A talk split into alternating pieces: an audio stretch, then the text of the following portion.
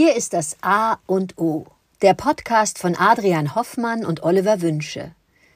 Zwei Männer lassen sich aufs Wesentliche des Lebens ein und sprechen über Themen wie Ästhetik oder Arbeit bis hin zu Zärtlichkeit oder Zöliakie.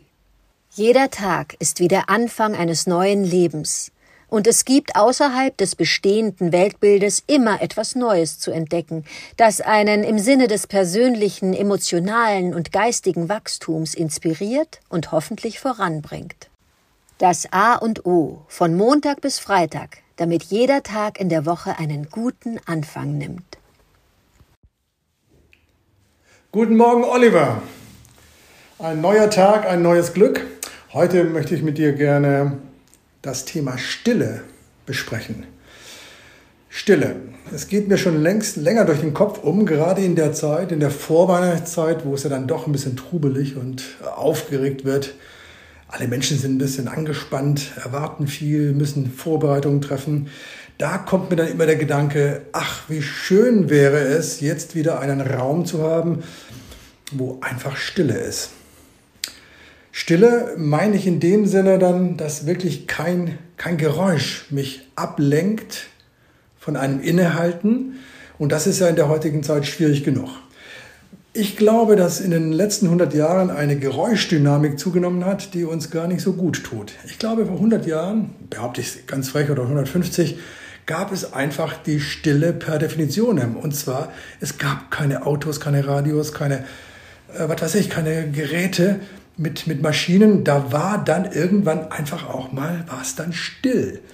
Und ich genieße es zum Beispiel, wenn ich in unserem Ferienhaus bin, das ist wirklich am, am Rande eines Dorfes und da ist es abends einfach still. Da passiert nichts. Und das finde ich so angenehm. Das tut mir so gut. Da komme ich dann immer auf dieses schöne Musikstück von John Cage, der ein, ein Stück komponiert hat, das heißt 4,33, also 4 Minuten 33. Und da passiert einfach nichts. Das ist geschrieben und das wird lustig. Er schreibt ein Stück, dreisätzig, ein Klavierstück und äh, gibt keine Notenangaben. Das heißt, der Klavierspieler kommt auf die Bühne, setzt sich vors Klavier, macht den Deckel hoch, macht eine Stoppuhr an und sitzt dann 4 Minuten 33 nur da. Das ist irre. Man sitzt da, bemerkt die Stille, bemerkt das Räuspern des Nachbarn. Was da passiert, äh, ist äh, der der helle Wahn. Und so wünsche ich mir zur Zeit, und nicht nur zur Zeit, nicht immer wieder, mehr Stille in meinem Leben. Ich möchte gerne mich besinnen können, Ruhe wahrnehmen, eine ruhige Zeit, eine stille Zeit, äh, die ich mir wünsche, weil ich so oft abgelenkt werde. Ich bin gespannt, wie du mit der Stille umgehst, wenn du sie überhaupt brauchst, und freue mich auf deine Replik. Guten Morgen, Adrian. Stille ein wundervolles Thema. Ich bin glatt ähm, versucht, mit Stille zu antworten. Und das tue ich gerade mal. Mal sehen, wie die Qualität der Stille hier bei mir in diesem Raum gerade ist.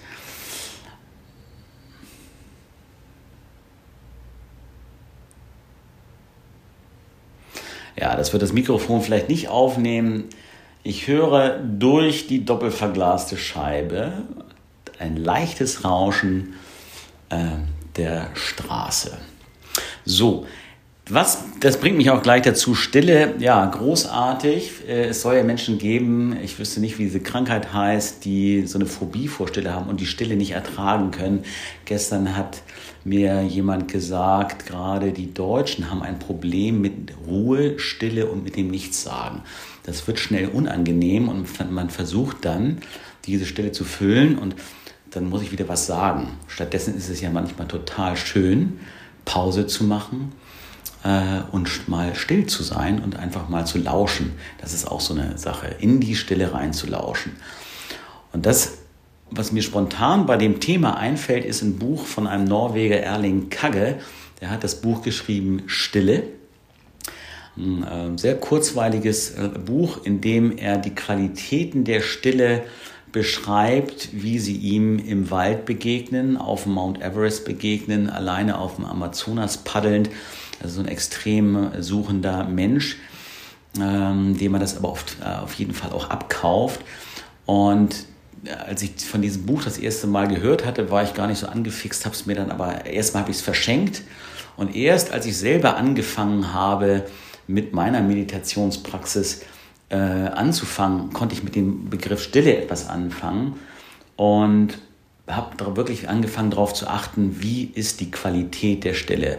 Äh, wenn ich ähm, zum Beispiel auf dem Land bin, äh, auf einem Dorf, ähm, klar, da hat die Stille eine ganz andere Qualität als mitten in der Innenstadt. Und äh, man braucht schon, denke ich, oder ich brauche ein paar Minuten, um die Stille und die Qualität der Stille richtig wahrnehmen zu können und um dann auch wahrnehmen zu können, äh, was höre ich, was nehme ich jetzt noch in dieser vermeintlichen Stille wahr und kann dann die Qualität auch wirklich erkennen.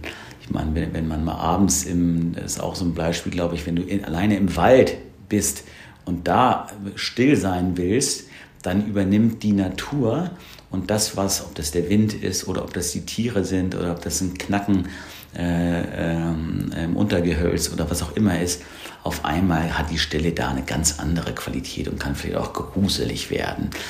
Und ähm, ich gehe total konform mit dir, da, da stimme ich überein, dass wir aufgrund der hohen Technisierung, des hohen Technisierungsgrades äh, permanent unterbrochen äh, werden und ähm, die Stille ganz schwierig zu finden ist, aber sie ist trotzdem da und am größten ist die Stille, ähm, ja, da komme ich nochmal zur Meditation zurück bei mir, wenn ich einfach nur auf meinen Atem achte, meinem Atem lausche und dann in dem Augenblick, wo ich eine Atempause mache, dann kann ich das Nichts quasi hören, beziehungsweise dann bin ich auf mich selbst und meinen Körper zurückgeworfen. Ja, das ist meine spontane Replikantwort zum Thema Stille. Dankeschön.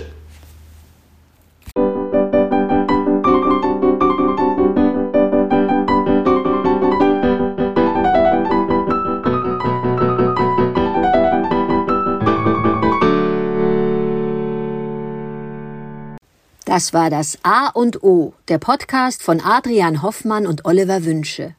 Möge es ein inspirierender Tag werden. Wir hören uns am Montag wieder.